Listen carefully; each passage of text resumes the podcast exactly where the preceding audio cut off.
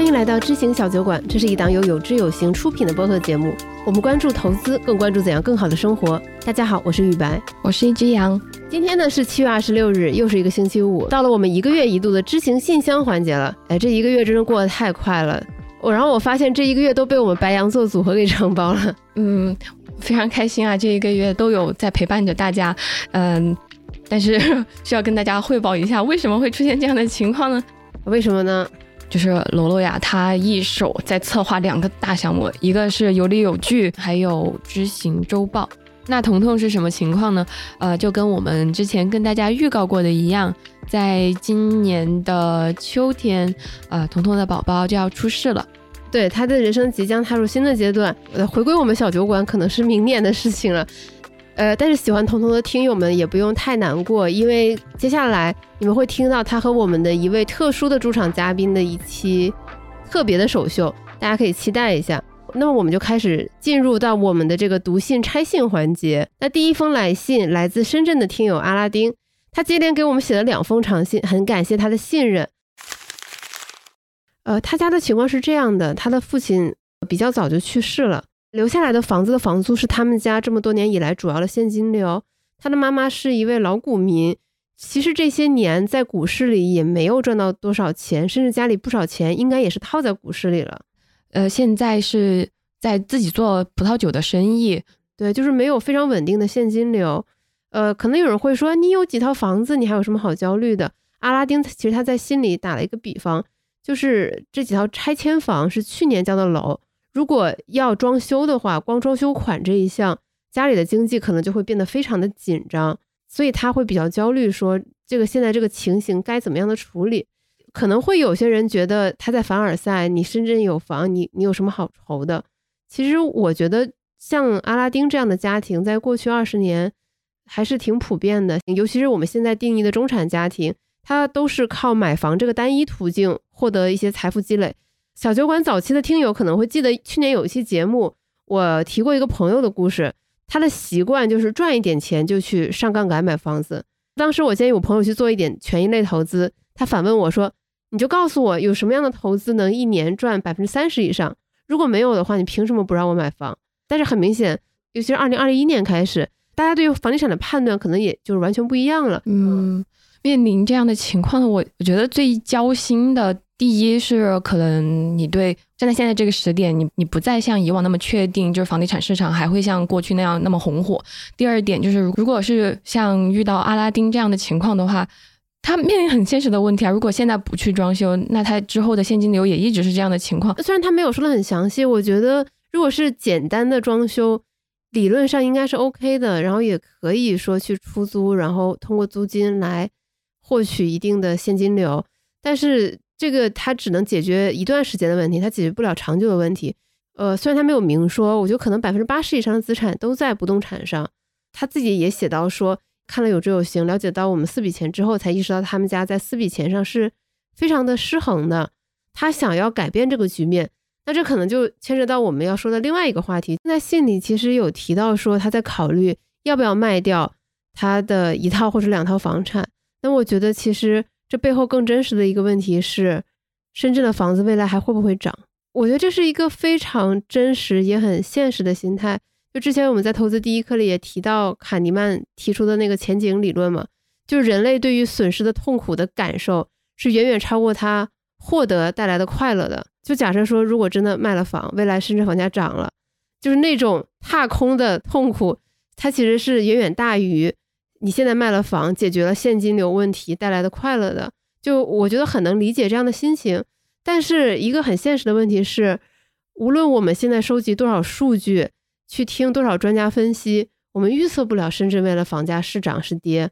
就而且，即便未来深圳的房子涨了，但这并不保证你家那几处房产所在的地块一定会涨。我觉得这是一个每个人都能接受的逻辑。还有一个大家都能接受的逻辑是。如果我们把整个家庭资产当成一个大的资产包，你还是说把这几套房子当成这个资产包的一部分，你再来用四笔钱的视角来审视一下，有没有给家庭留三到六个月足够家庭开支的活钱，有没有给家庭成员配备好保险？我觉得这些都是需要审视和思考的点。然后我相信阿拉丁在审视完这些之后，肯定能做出一个最有利于他们家的一个财务的决策。感觉又回到了我们的投资原则上面吧。我们也经常会跟大家说，不预不预测，只应对，因为我们能够控制的也就是我们家。这个盘子里面这些这些资产要发生一些什么事儿，然后我们能做好怎样的应对？然后其实，呃，阿拉丁给我们写这封信也非常的详尽嘛，有三千多字。对，真的两封信加起来三千多字。而且我必须要说的是，我觉得阿拉丁在写信的过程中自己就把这些问题解决了，就是他其实自己也写出了很多解决方案。我们最多是把他呃想要探讨的问题再延展开来了一点点。他这个三千多字的这个来信里面就。除了他一步一步的拆解自己，呃，准备怎么去应对现在家庭里面遇到的这些实际的情况，嗯，他背后其实还反映出来的一点，就是他现在意识到自己成为家庭财务的决策者之后，意识到自己可以努力的地方还有很多。同时，虽然说有很多压力，但是呃，也在不断的尝试各种各个方向的可能性。对，就是我这里我很想念一下他的原信。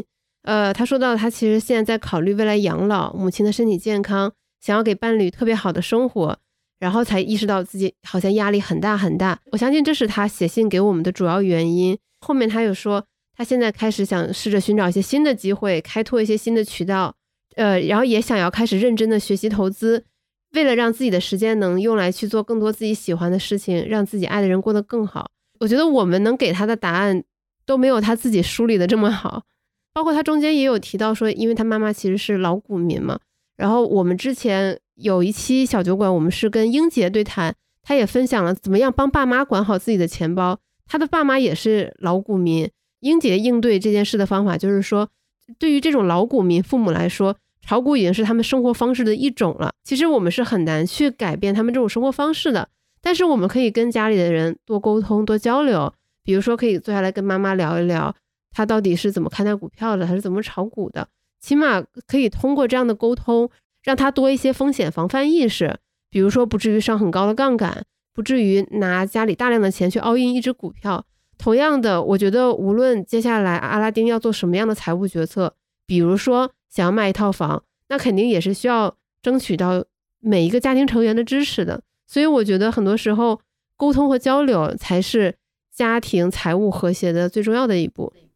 嗯，哎，这个其实有点让我想到，就是，呃，我们之前有一个听众给我们留言嘛，他说从大学毕业到。就是他可能现在毕业四五年的样子，他和家人那个资产并表其实是一个循序渐进的过程，它不是一夜之间发生的。然后在这个过程当中，他肯定会有一些摩擦。可能如果阿拉丁之后呃决心说要跟妈妈开始沟通这些资产配置方面的调整的话，我觉得也可以多一点耐心。你要知道，就很多人都在经历这个过程。对，就是我觉得阿拉丁已经很棒了，因为他决定说自己要扛起家庭财务的这个大旗。但是我觉得与此同时，你也可以让家庭成员多了解、多知道，呃，就是定期汇报、定期沟通，我相信会是很不错的，就是增进家人感情的一种方式。那位听众也说到，就是说在这个过程当中，他感受到了彼此的爱和信任，其实是一个慢慢在累积的过程。祝阿拉丁顺利。我们现在来拆今天的第二封信。呃，第二封信来自听友小三零。这是一封看完之后让我陷入深深惭愧的信。他是一名大一的学生，今年二十一岁，因为疾病一直被迫休学留级，也因为疾病他的行动不是很方便。但是他很厉害，他才大一，他就开始存钱理财，还通过副业赚钱。他现在的存款已经高达四万元了。他他说，虽然他自己原话是这么说的，说虽然我的钱不多，但是我也有进行资产分配。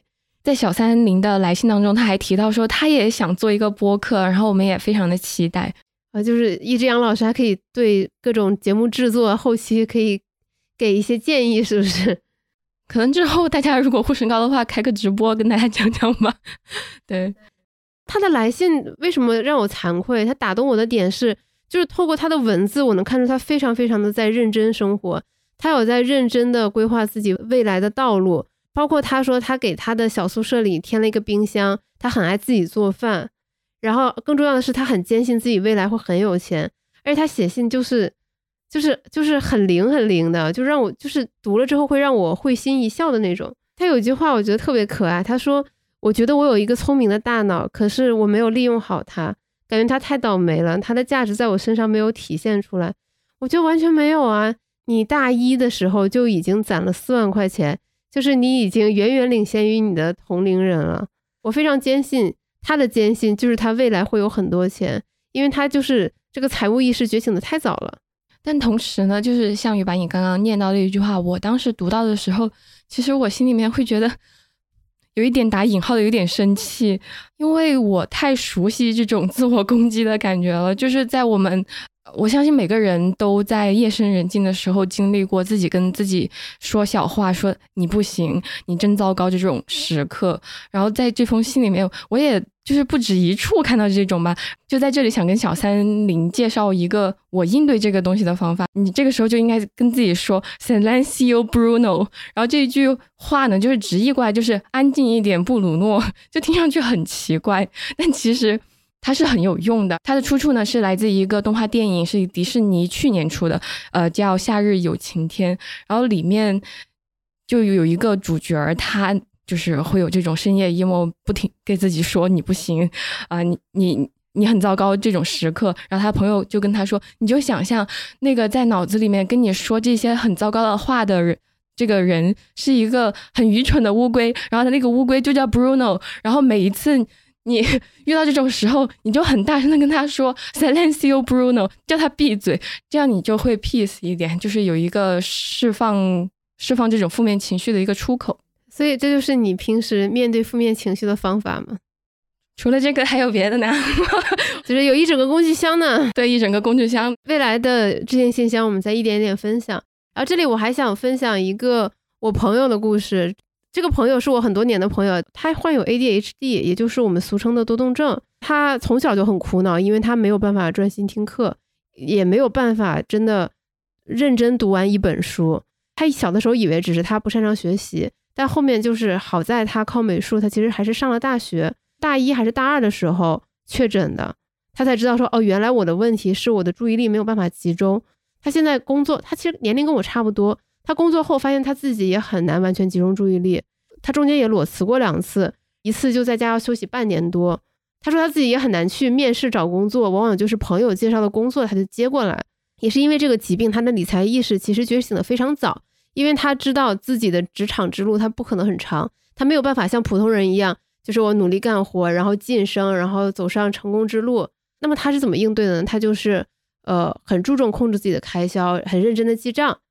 他很早就开始做投资理财，然后心态也很好。他自己跟我戏称，他投资没有什么方法诀窍，就是心态好。我是最近才知道，说他他攒钱已经攒到了一个就是乍一听就还蛮惊人的一个数字，反正比我多非常多。我完全没有想到，因为平时看起来跟我一起吃喝玩乐，但是人家背地里背着我就是偷偷攒了这么多钱，就是因为他很早就意识到说他的职场之路不会特别长久，所以他想要好好攒钱。他就不需要过上就是必须得固定上班才能获得收入的生活。我觉得这一点就和小三林你在信里面提到的一样嘛，就是说你生病之后，然后开始敬畏生命，也明白金钱的重要性，然后你也开始看书，然后去学习，然后就觉得一整个是很为自己未来的人生做。全盘的负责任的考虑，比起你攒的这四万块钱，我觉得你的这个意识才是真正跑赢同龄人的关键。然后非常感谢你的来信，也希望你能享受这个暑假，祝你一切都好。回复完这两封信呢，我们再简短回复另外两位听友。这最近有两位听友给我们布置了工作，这个听友 Piony 提问，他说：“你们能不能聊一下职场？觉得？”雨白之前在有知有行 App 上面分享的一个关于职场的文章特别的好，呃，那其实关于这个职场的播客呢，已经在日程上了，而且会有你喜欢的雨白和我们之前非常受欢迎的嘉宾少男会做一次直播，然后直播是会在八月十七号，应该会在 JustPod 的视频号上直播，我们会结合着《韩炳哲倦怠社会》这本书，然后聊一聊我们的工作和生活，然后还有另外一位听友 Alice 提问。说能不能聊一下父母养老的财务问题？那其实这个呢，我们也已经安排上了，和大家预告一下，从八月开始，我们会用四期节目推出一个完整的养老专题播客，和大家讲清楚那些关于个人养老、父母养老，大家最关心的和钱有关的事情。如果我记得没错的话，第一次把那个执行信箱官宣，应该是在金钱心理学的一期。当时我们意识到说，如果我们想要给大家提供更用得上的帮助，也许需要大家给我们提供更多的背景信息，然后开了这个执行信箱，然后接受大家如雪花般飘来的来信。我我我们觉得其实这些来信也蛮有趣的，就是呃，就大致可以分为三类吧。就是第一类呢是非常具体的问题，比如问我们怎么样投资 QDII 的基金，然后有没有好的记账工具，怎么使用温度计，这些有非常简明的答案的问题，我们都通过邮件回复了。那么还有一类问题呢，就完全相反，是比较宏观的问题，比如如果中国也出现失落的十年，那我们做投资还有没有意义？怎么样看待理想的工作？怎么看待父母养老？等等等等。第三类就有点像我们今天在前面分享的，像是阿拉丁给我们写的那种信，就长长的一篇关于自己个人的经历，然后很诚恳的这样分享自己对于理财的呃想法啊、观点啊这些。这一类听友往往是在提出问题的过程中，自己就把问题给解决了。他们就是他们给出的答案，就就像我刚才说的，他们给出的答案远远比我们能给出来的更好。就比如说像小三零分享和我们分享他做播客的决心，还有之前有一位听友，我们也分享过他的来信，说自己攒了十五万元，然后身边的人说你不应该对自己这么苛刻，然后他就很苦恼，说是不是自己他对自己的生活太苛刻了。然后前几天他跟我们很高兴的汇报说他已经攒了二十万元了。就是我们非常高兴能够见证这些小酒馆的听友们生活变得越来越好，见证他们的成长，还有他们的自我发现。我们有志有行之前一直会说，我们的愿景是说，在投资者投资的过程中，我们帮助他们掌握一些必要的知识，克服投资过程中的一些恐惧。其实很多人会简单的把它理解为投资者教育。其实之前我们也是这么理解的，就觉得说我们要给大家提供很多的投资相关的知识，要要干货。我们在做播客的过程中也好。在做内容的过程中也好，我们会意识到说，其实人类天然是不喜欢被人教育的，没有人喜欢被人教育。而且，其实很多知识、很多道理是大家都懂的、都掌握的。大家需要的很多时候是一些陪伴，坚持自己的投资决策，在这个投资的过程中拿好自己的钱，拿好自己的仓位而已。就是我们在做播客的时候，也会有一些播客是非常的知识向的嘛，就是很多知知识点，然后大家会抱着一种来学习的心态。然后我就有段时间是甚至会质疑自己是不是呃某一期播客，比如说像今天这期，呃那个 知识含量不够，全是情感，没有没有技巧。对，但后来我会意识到说，嗯，就像雨白刚刚说，没有人喜欢被教育，嗯，但是每个人都应该。从本质上来说是喜欢学习这件东西的，而我们能够提供的是一些就是可能能够激发你的点，而不是说把所有的东西全部一脑门儿的塞塞给你。当你有需求，当你想要了解投资、学习投资的时候，那我们一直都在这里。你可以翻阅我们过往的播客，包括上我们的 APP 有知有行去查看我们之前的一些优质内容。就是他永远都会在那儿等着你。在这期节目的最后呢，也想回应一下广大人民群众、广大听友们的呼声。就上一期跟 Eric 聊完《更富有、更睿智、更快乐》这本书以后，我们真的感到无比的欣慰，因为我们的这个案例实在是太成功了。对，然后我们特别开心的看到，就是这本书的豆瓣评论区，就很多朋友说是因为听了小酒馆的播客看了这本书，然后留下了他们的评论。还有很多朋友，他们会在呃。我们的 App 下面留言或者小宇宙留言，就是说希望听到完整版嘛。这个怪我，我说我们当时聊了快四个小时，不会有人想要听完整版吧？然后大家说我想听，对，但是呃，我们就是全盘的考虑了之后，还是觉得就是 放出来也太吓人了吧。还有另外一个点，就是我们其实和 Eric 有约好，可能以后每一年他都会来一次小酒馆做一次分享，然后我们各自就是可以分享一下，呃，就聊完一次小酒馆之后那一年，哎，大家有怎样的成长和变化？呃，所以那个四四个小时的播客就不放出了，但是我的确是找到了我们播客里面的一些遗珠、一些精华。上一期就 Eric 这一期的遗珠呢，我把它分成了三段，第一段呢是。投资问答环节就是 Eric 回答了三个，我觉得只要是你在投资都会关心的问题。那第二个部分呢，我愿称之为观点交锋部分。那个 具体怎么交锋呢？大家往后听就知道了。然后还有第三个部分，是我个人觉得蛮受触动的一点，嗯，关于如何做正确的事情吧。那我们现在就去听听看这个精彩的遗珠部分。下面的第一个问题呢，就是关于 A 股是不是真的那么特别，以至于不适合价值投资？很多人都会来聊这个问题，说 A 股到底适不适合价值投资？巴菲特来中国到底行不行？我这里有个段子，呃，是我弟弟告诉我，说有一次他们部门聚餐，几个小年轻这里说，这 A 股就是不一样，巴菲特来了也得要教他做人。然后他们那个领导听完之后就问他说：“你觉得巴菲特来了也要被 A 股教训是吗？”他说：“是啊。”他说：“那你为什么你还在炒 A 股？这个就逻辑不自洽了嘛，对吧？你觉得巴菲特来了也会失败，那你还在炒 A 股，就说明什么？说明你觉得比巴菲特厉害。很多人其实低估了巴菲特的的能力，他来了 A 股也一样会成功。以前有个朋友问我说：“A 股适不适合价值投资？”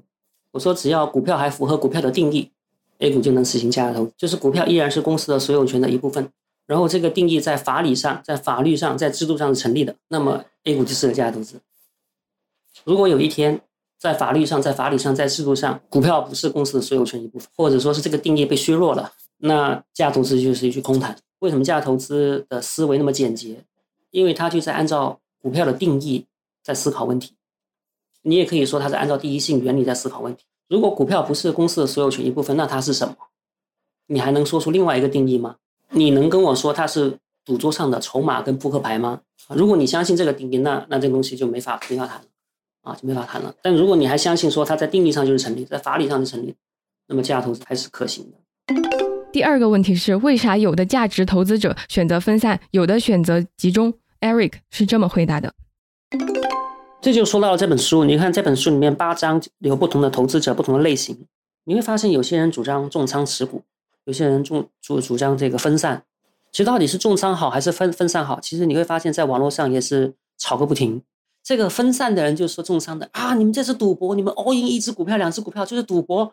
呃，然后重仓的人也就会骂那个分散的。你看巴菲特是这么说的，芒格也这么说的。其实双方都是对的，这这不是价值投资本质上的区分，这是价值投资内部的风格区分。两种风格都对的，但是你两种游戏不能够混在一起玩，混在一起玩就会很麻烦。呃，如果你是选择分散化投资买很多股票，那么你的要诀就是你要买的很便宜，你要买的很多。当你买的很便宜、买的很多的时候，你就对股票不需要有太深刻的理解，差不多就行了。在这个时候，统计学规律会是你的朋友。比如说，你买了个五十只、一百只股票，那么里面有一些会死掉，有一些会失败，但是统计学规律会帮你，大部分哎匀下来，你还是会有不错的收益。它在逻辑上是成立的。它非常容易讲清楚，格雷厄姆也很推崇，就是这个原因，因为它简单，然后它简单不是说容易做啊，就是它很清晰的逻辑，后也很容易推广。但第二种方法说你重仓压一两只或两三只股票，这就不是容很容易教的事情。这种做法的要诀就是你要买的很少，你要非常有耐心，但是你要对这个公司有非常深刻的理解，要深刻到你确定大部分人都没有你那么看得清楚，那么你就会获得认知上的优势。所以这两种方法上获得的安全的这个来源有点有一点点不同。分散的话，你的安全来源是来自于统计学，有一些失败，有一些成功。总体而言，我干的还不错，因为我买的很便宜，所以统计学规律在我这一边，所以我会获胜。那如果你你只买很少，那你的安全来自于我很懂，我很清楚里面有什么东东，我很清楚如果发生坏事会坏到什么程度，发生好事会发生到什么程度。所以不管概率怎么变，我觉得我大致上都是能活下来。讲到这里的时候，你会发现其实就是帕伯莱的思想，就是说他说憨多型投资者就是抛硬币，正面我赢，反面我小亏。这句话其实是个很厉害的一句话。很多人读这本书读完之后就过去了。我一开始我第一次读，说实话，我第一次读的时候我觉得有什么特别的嘛？但我后来再重读，发现这句话很厉害。其实这句话包含了很很多的哲学思想，投资的哲学思想。比如说，它其实已经是一种概率思维，它已经默认了未来是有两种可能。有好事发生，会有坏事发生，你要同时兼顾这两种可能性。而绝大多数人做投资会遇到很大的麻烦之余，他只想好的不想坏的。所以无论是分散也好，重仓也好，我个人认为，只要你按照这个游戏的规则，按照这个游戏的规律要诀去玩，都可能会获得成功。但是你不能够混在一起，你不能够说我买三只股票，我买买一只股票，但是我不了解它，但是我觉得我买的便宜，但是你不懂。你不懂，那你还是会可能会死掉。你也不能够说我买一百只股票，然后我都去深度研究，那你不可能研究的很深入。如果你要分散，那你就买的便宜；如果你要买的少，那你就必须非常懂。到底你应该选择什么样的风格、什么样的路径走，其实跟你的个性也有有很大的关系。帕普兰很明显就是那种非常非常淡定的那种人，但是你的这种淡定、你这种底气得有有依据。就像刚刚说的，如果你买的很多、买的很便宜，你确定我买的很便宜了，而且我买的很多了，OK，那规律在我这边，概率在我这边，那么给他点时间，规律发挥作用，我就会赚赚到合理的收益。但是你也很难赚的非常凶非常非常猛的那种收益。啊，很难说，嗯，一百倍、几十倍，你可能很难这种状况出现。但第二种做法呢，是我重仓就一两只、几只，那这对你的商业眼光要求就很高。你真的是看懂了吗？你知道它最坏的情况是什么吗？那就到了这个彩蛋环节的最后一个问题了。对，第三个问题是，既然分散和集中不是区别。你是不是在做价值投资的标准？那到底什么才是价值投资呢？因为上一期我们也聊过，我说价值投资其实只有四条原则，只要符合这些四条原则，你就是了；不符合这四条原则，任何一条都不是。第一条就是你要承认股票的定义，你要承认股票就是公司的所有权，你必须以这个作为一切的出发点来思考，违背这个出发点，那就那就不是了。呃，第二条是市场先生，你要承认这个市场就是就是会发疯的。所以你无法猜测它，你无法预测它。如果你但凡觉得，哎，我可以利用市场，我可以预测市场，我知道这个转折点什么时候发生，你就违背这个原则了。然后第三条就是安全边际，你永远要知道你可能是错的。那么当坏事发生，当你错误的时候，你能否活下来？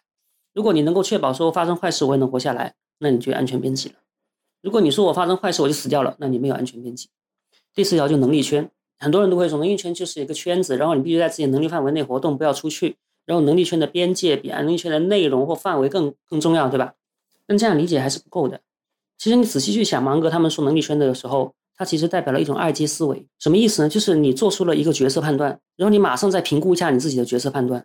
什么意思呢？我们举个例子，比如说今天有一个股民，他看了一个新闻，看了之后非常亢奋，觉得某个板块要大涨了，或者牛市要来了，我明天就要杀进去。但如果他这个时候，他对自己的这个决策再思考一次，再评估一次，他问问自己：我这个决策有没有证据可以支撑？有没有数据可以支撑？我这个逻辑有没有漏洞？它是一种情绪的脉冲，还是一种严谨的逻辑推理？他过往在这种事情上的成功率有多少？他为什么觉得这次成功率很很高？他的决策质量怎么样？所以说到底，能力圈的意思就是你必须。对你自己的角色做一次质量评估，如果你评估完之后说哇，这东西我太懂了，没有人比我更懂了，哎，我这次是非常理性的，没有情绪上的压力，没有生理上的这种压力，我各方面状态都很很理性，然后我也能够理解反方的观点，我能理解反对方的这种各种意见，OK，那你可能是在你能力圈里，所以能力圈的意思就是一种爱情思维，你要评估你的评估，判断你的判断。如果你发现 OK 这东西我真的是懂，那就可以去做了。所以这就四条原则：股票的定义、呃市场先生、安全边际、能力圈。但这四条别人是没办法判断的，别人是不知道你当时做这个决策的时候到底是怎么想的。所以最后你会发现，你只能自己去去评估自己。你会发现，如果你真的老老实实遵守这四条，你失败或者说你亏钱的概率就会小很多很多了。那那你想嘛，大多数人为什么会会亏钱吗？要么就是买了一个很贵的公司，要么就是在情绪的冲动之下杀进去，或者说在牛市的这个氛围下，对他人的羡慕或嫉妒的驱动下，或者是恐惧下做出了决策。所以老老实实遵守这四条，你会发现你的你的亏钱概率就小很多。当然，你你可能会没那么会，你会比较无聊跟寂寞。你没有那么多有刺激的东西可以玩。好的，那接下来就到了这个呃观点交锋部分，呃，我会担任一下这个部分的报幕员，然后呃比较戏剧化忍受一下我这个戏精上瘾。嗯，好，观点交锋部分 Round One，大家都说要找好的公司，好价格是吧？其实好公司是很难找。你光是理解什么叫好，就已经非常非常非常困难。我我举个简单的例子，我们在日常生活之中，你能够识别出你周围的同学、你的同辈、你同个团体中谁是更优秀的人吗？谁在十年之后会会混得更好吗？你那能那么容轻易的判断出来吗？如果连人连身边的人都那么难判断，其实企业也是很难。所以大家都是说找好公司，其实怎么理解好公司是非常难的。嗯，难道规模第一大就是最就是好吗？品牌最大就是好吗？它市场占有率最高就是好吗？不一定。那让诺基亚怎么说？诺基亚品牌也很大呀，市场规模也第一，那为什么死掉了呢？所以怎么去理解好？好代表没有缺点吗？代表没有负面新闻吗？你无法用规模去定义它，你无法用品牌价值定义它，你无法用市场占有率去定义它。你会最后发现，所有你可量化的东西都无法定义它是个好公司。所以你去看资产负债表，资产负债表一个个数字是不会反映出它公司背后的行事风格、跟他们的准则、他们的价值观、他们的文化。所以整本书其实都在讲这个东西。Nick Sleep 在讲这个东西。陷入了沉思，因为我想到你刚才说诺基亚嘛，然后你又说到就是一个呃，比如说你他觉得比较好的公司，就是最起码你你的 CEO 具有呃配置资本的能力。然后你这个公司能够无限的承担，就是承受资本，那诺基亚不符合这个条件吗？然后我就在想这个问题。呃，现实世界的商业绝大多数都没有办法无限量的往下加资本，绝大多数都有一个适用量。其实真正能够无限量加的，其实非常非常少。我们最简单举个例子，任何一个基金经理，他能管理的资产规模都是有上限的，对吧？他管理到一定规一定程度的时候，他的策略就会开始失效或者走样。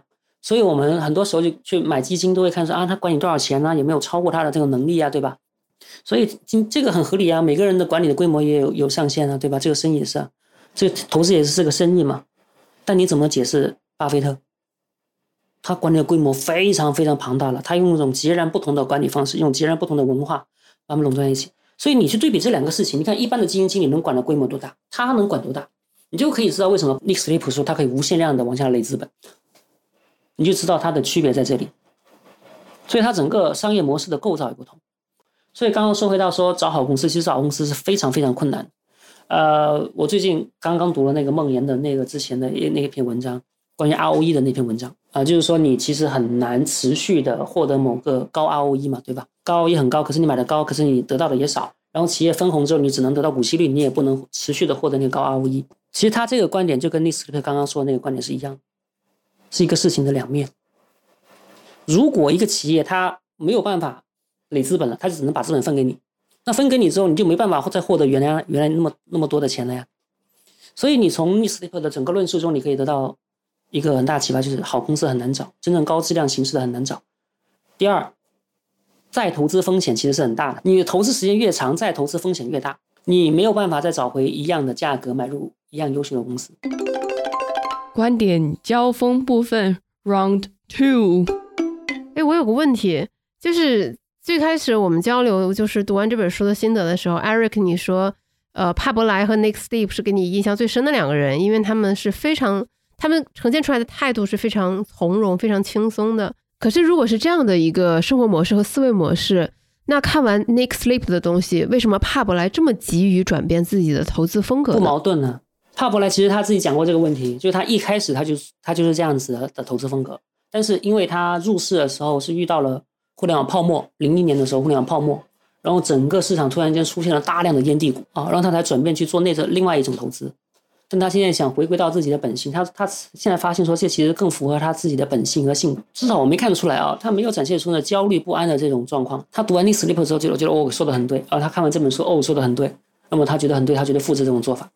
我前段时间写了一篇文章，我说这个叫叫认呃放松而认真嘛，放松且认真，那个焦虑而敷衍。我其实写的那那个人就是就是帕布莱，所以我在他身上看到这个人，他可以维持一种很松弛的状态，但是注意力又高度集中。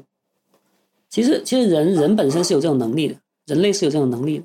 你看小孩子玩东西就是，他可以玩积木玩的很认真，但他不会觉得说，哎呀这个玩不好死了死了怎么办呢？很多东西都是后天不断加进去的。呃，你看《心流》那本书，他就会提到一个这样现象，就每个孩子都天生都是学习机器。就人类其实是很喜欢学东西的。每次学习之后，你看一个孩子学会说话，学会走路，学会鼓掌，学会干嘛，他很开心的。但是随着我们社会的不断发展，然后我们去读书干嘛？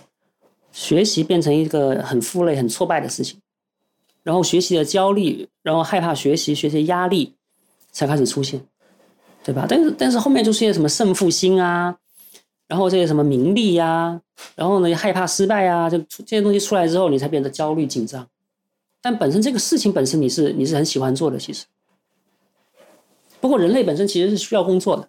阿德勒就反复讲，人类是需要工作的，需要工作中获得那个贡献感，才能感受到幸福啊。但是工作你异样异异化之后，就被被 KPI 啊、考核啊、末位淘汰啊，用各种东西有时候攀比啊，或者说是消费主义啊，很多东西，然后工作就变成一个很累人的事情。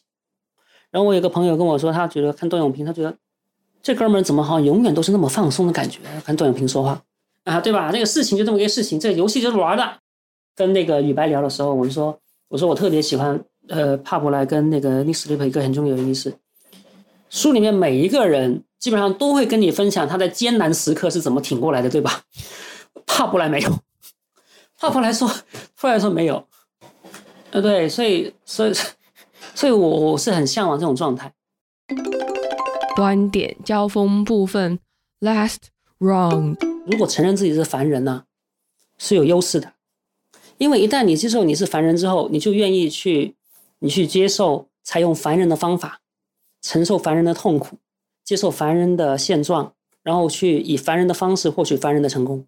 你在前面说过，分散投资并不需要你很了解这些股票，统计学会帮助你拿到不错的收益。而如果选择集中的话，就需要你对公司、对股票有更深的了解。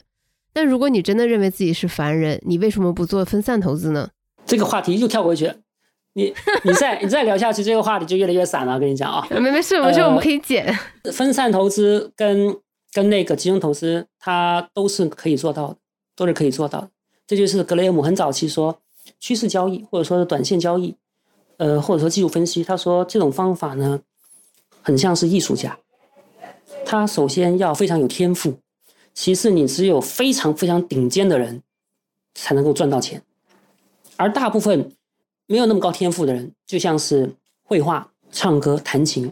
如果你只是中上水平，你很可能养不活自己。但如果你是顶尖水平，你能赚很多钱，对吧？你可以看到很多公园广场，哎，很多人画的那个素描画的也很好啊，但那不行。但他说，价值投资像什么？价值投资像是医生、律师，他是可以通过训练的，就是你天赋不是很高，可是我也可以把你训练出来。呃，然后哪怕你做的只是中上水平，你也能活得很不错。然后你说回到刚刚分散跟那个东西，它是凡人可以做到的，因为在这里无论是分散还是集中中，你最需要的不是智力，不是超凡脱俗的智力，很多是你的性情、你的性格、你的你的毅力，或或比如说我们刚刚说的，发现一个真理然后死死抱着它，这跟智力无关呢。所以包括说，好像那本书第四章里面讲到有个毅力之王，就坚持不懈的怼这个事情，怼到底，怼到最后我就赢了。就类似于这种是非智力因素，它是凡人能做到的。但是我说，呃，你要承受凡人的痛苦，以凡人的方式，就是指这个意思。这是你通过你的付出、毅力、努力、坚韧不拔，你是可以做到的。他不需要你有很高的智商、很高的天赋，说啊，这个事情只有我看到了，别人看不到。很可能就是你看到了，别人看到了，可是别人不当回事，轻易的就。pass 掉了，可是你坚持下来，所以说到这个问题，集中化投资它也是一种凡人能做到的事情。然后最后的这个部分，也就是第三部分，嗯，算是我夹带私货啊。早上起来的时候看到一位朋友给上一期节目留的言，说是遇到了嗯不太顺心的事情，然后上一期给了他一些鼓励。嗯，那我在想，就是在嗯现实当中。就是借用我们陈博士之前跟我们说过的一句话：只要想赢，那就不可能没有困难。这个困难有可能是来自于外部，也有可能就是你所处的这个环境里大家都在遵守的一些规则。呃，那你要想赢呃，我指的是更多的是赢过自己吧，然后克服这个难关。呃，肯定不是一件容易的事情。但是就想借下面这个例子跟你说，就是有人。他选择了做这件事情，呃，并且还取得了不错的效果，嗯，那我们也多一点信心，多一点耐心吧，加油。然后我们讲到了这种高标准高 u 题嘛，因为 Nick Sleep 他非常推崇于这个参与摩托车维修的艺术嘛，这本书。所以我说你你如果要讲 Nick Sleep 就不并不开这本书。很多人都读过这本书，喜欢的就很喜欢，不喜欢的觉得讲的什么鬼。N i Sleep 讲这本书，或者说他做很多的投资的时候，他都会反复讲 quality 这个概念。quality 这个感觉好像很虚。他说什么事情都有 quality，什么事情都有不同 quality 的做法。我们有时候看一个人做事情，他做的这个事情合法合规，有利益，有利可图，但是你不会喜欢，你会说，嗯，这个事情很 low。所以一个事情，它不一定非要是不合法，你才不喜欢。它完全可以合法，有利可图，也很有潜力，很有做的很好，但是你就觉得 low。就是有一句流行话说，法律它其实规范的是约束的是你的底线嘛。在他经营这个 Nomad 这个基金的这个十三年中，他其实中途也会说，呃，让比如说新的投资者停止申购，因为他觉得当时那个规模就是已经到了他觉得的上限了，就是他也会进行很多这样的操作，这样才能保证投资者获得比较不错的收益，包括他把他的呃基金的这个手续费也降到到很低。也是 copy 的呃，巴菲特之前的那个投资合伙的那个框架嘛。就就做投做资金管理者，你你不要老想着怎么去把自己的荷包填满，不要老想着怎么把客户的钱变成你的钱。就是我觉得他完全证明了，其实你站在客户一边，站在用户这一边，也是可以取得非常好的收益。不仅自己赚到了钱，客户也赚到了钱，他还收获了很好的口碑。包括其实我之前听过一个词，我不知道跟这个 quality 算不算是。可以稍微对应的，以前有个流行一个词就是良知良能嘛，就有些事情你凭借我们每个人的良知良能，你就能评判它是好的还是差的，就是你的本能就会给你一个判断。对，就这个意思。想起来就是新东方甄选它爆火了之后嘛，就有人翻出来段永平当时说他因为了支持新东方，其实是买了一些。大家说哇，你看段永平不愧是股神对吧？判断如此精准。